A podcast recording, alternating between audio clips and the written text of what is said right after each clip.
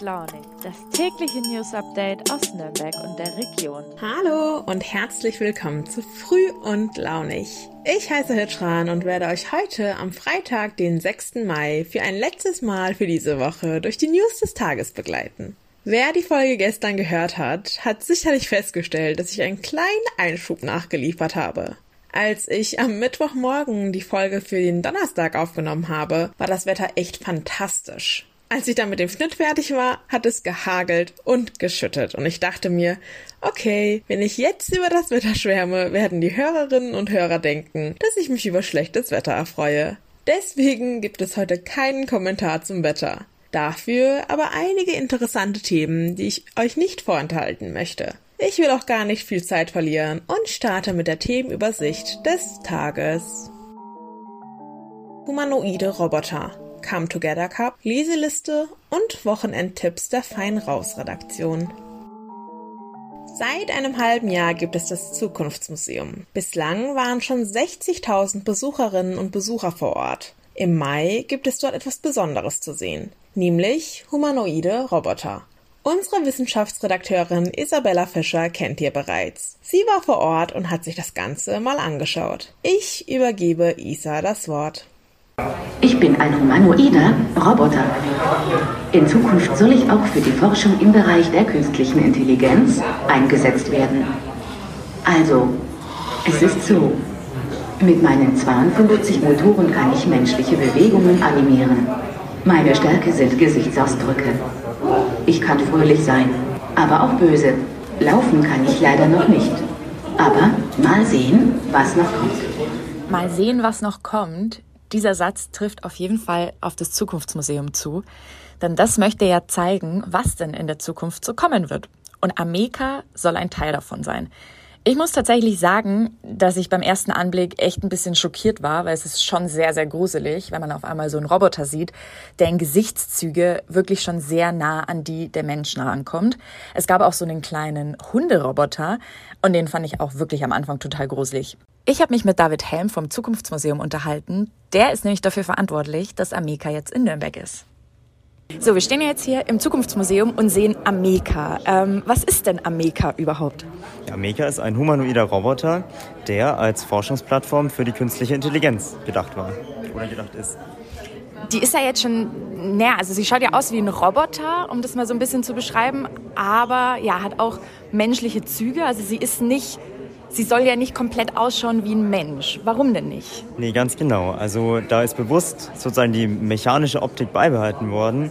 Und zwar aufgrund des Uncanny Valley-Prinzips. Und zwar, wenn man was Technisches oder Künstliches hat, was einem Menschen zum Verwechseln ähnlich sieht und sich trotzdem bewegt, dann löst es häufig so ja, Unbehagen aus. Einfach das fühlt sich unangenehm an für die Leute. Und deswegen hat ähm, der Hersteller hier bewusst gesagt, okay, wir machen es anders. Wir machen ja, eine mechanische Optik und versuchen die mit unserer Technik, die wir haben, so menschlich wie möglich darzustellen. Ah, okay, verstehe. Was ist denn dein Job jetzt hier mit Ameka im Zukunftsmuseum? Ja, also mein Job war bisher, Ameka hierher zu bringen. Und jetzt wird es sein, Ameka den Besucherinnen und Besuchern vorzustellen und ihnen zu zeigen, was bisher möglich ist, was vielleicht noch nicht möglich ist. Genau. Und wie lange können die Besucherinnen und Besucher Ameka hier noch, sag ich mal, bestaunen? Genau, also es geht los am 7. Mai mit der Blauen Nacht und dann noch bis zum 29. Mai. Liebsten Dank. Ich habe es bereits in meiner ersten Podcast-Woche angesprochen. Sportbegeistert kann man mich beim besten Willen nicht nennen. Ein Fußballturnier hat es dennoch geschafft, meine Aufmerksamkeit zu erhalten. Gemeint ist der Come Together Cup. Mein Kollege Marco Puschner aus der Lokalredaktion Nürnberg hat sich mit dem Thema befasst. Hallo Marco, was hat es denn mit dem Come Together Cup auf sich? Beim Come Together Cup handelt es sich um ein Freizeitfußballturnier, aber vor allem auch um eine feste Begegnung. Denn es soll ein Fußballfest der Vielfalt werden. Es sind auch alle willkommen, egal welchen Geschlechts, welcher Herkunft, welcher Hautfarbe oder welcher sexueller Orientierung. Auch ob mit oder ohne Behinderung soll keine Rolle spielen. Alle dürfen mitspielen und alle dürfen natürlich auch äh, zuschauen. Äh, es soll auch ein Bundesrahmenprogramm bei diesem Come Together Cup geben. Die Veranstaltung findet erstmals in Nürnberg statt, ist aber in Köln bereits etabliert. Da gab es 1995 einen Start mit zehn Teams. Inzwischen spielen da rund 80 mit jedes Jahr. Und nun will man das auch für Nürnberg und Region in ähnlicher Weise aufziehen. Was sind die Spielregeln? Gespielt wird auf Kleinfeldern. Jeweils sieben Spielerinnen oder Spieler bilden eine Mannschaft oder ein Team. Und zudem werden die Teams in Sechsergruppen aufgeteilt, sodass auch jede Mannschaft einige Vorrundenspiele zumindest bestreiten darf. Jeweils die beiden Besten der Gruppe kommen eine Runde weiter. Eine interessante Spielregel noch, das Turnier soll von Respekt äh, getragen sein, deswegen sind Schreiereien unerwünscht und Schiedsrichterbeleidigungen führen zum Turnierausschluss. Wann findet das Turnier statt und bis wann können sich Interessierte noch anmelden? Ja, der Together Cup findet am 16. Juni statt. Das ist am Donnerstag und zwar ist das der Fronleichnamsfeiertag.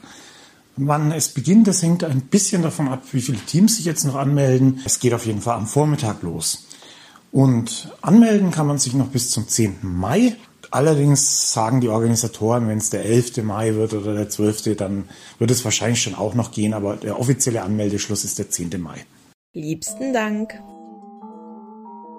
In der ersten Podcast-Woche gab es Hitchrans Watchlist. Da es noch nicht sicher ist, ob ich am Wochenende ein Kino besuchen kann, gibt es heute keine Filmempfehlung von mir. Dafür aber ein Buch, das auf meiner Leseliste steht. Geboren 1982 von Cho Nam Jo, ich hoffe sehr, dass ich den Namen richtig ausspreche. In Geboren 1982 geht es um Kim Ji-young, eine Frau in ihren 30ern, die ihren Job aufgegeben hat, um sich um ihr Baby zu kümmern. Plötzlich zeigt sie seltsame Verhaltensmuster. Sie schlüpft in die Rollen ihr bekannter Frauen. Ji-Yongs Leben wird schon von klein auf von männlichen Personen beeinflusst. Grundschullehrer, die strenge Uniform für Mädchen durchsetzen, Arbeitskollegen, die eine versteckte Kamera in der Damentoilette installieren und die Fotos dann ins Internet stellen. Gleichzeitig wird ihr die Schuld für all diese Taten zugeschrieben. Als Frau heißt es gehorsam zu sein und den Pflichten nachzugehen, die die Gesellschaft dem weiblichen Geschlecht zuschreibt. In den Augen ihres Vaters ist es Jeongs Schuld, dass Männer sie spät in der Nacht belästigen. In den Augen ihres Mannes ist es Jeongs Pflicht, ihre Karriere aufzugeben, um sich um ihn und ihre Kinder zu kümmern. Falls ihr euch jetzt denkt, Hitchran, ich kenne das Buch schon und habe es auch schon gelesen, dann nutzt doch die Empfehlung als Erinnerung, noch einmal reinzulesen. Ich bin auf jeden Fall sehr gespannt. Wie jeden Freitag gibt es auch heute wieder die Wochenendtipps von der Fein Raus Redaktion. Hey Antonia, was steht denn dieses Wochenende in Nürnberg und der Umgebung an? Hi Hischran, auch dieses Wochenende kann man neben der Blauen Nacht einiges erleben. Beispielsweise findet am Freitag um 19 Uhr die Eröffnung der Ausstellung in Raum für zeitgenössische Kunst statt. Dort findest du faszinierende Zeichnungen von bekannten und unbekannten Orten in Nürnberg. Die Ausstellung wird aber noch bis zum 11. Juni dort zu sehen sein. Die Adresse ist die Bergstraße 11. Am Samstag findet mal wieder die bekannte Große Liebe im Haus 33 statt. Die um 22 Uhr startende Schwulen- und Lesbenparty spendiert dem tanzhungrigen Gast zwei Floors, auf denen Techno sowie Haus- und Partyschwinge ertönen. Der Z-Bau lädt ebenso am Samstag ganz herzlich zur feierlichen Eröffnung der Biergartensaison ein. Ab 14 Uhr wird vor dem Backsteinpalast ordentlich getrunken. Am Abend findet dann in der Galerie die dazugehörige Aftershow-Party zur Biergarteneröffnung statt. Auf den Hip-Hop-Künstler aus Berlin namens Amewu kannst du dich am Samstag in der Desi freuen.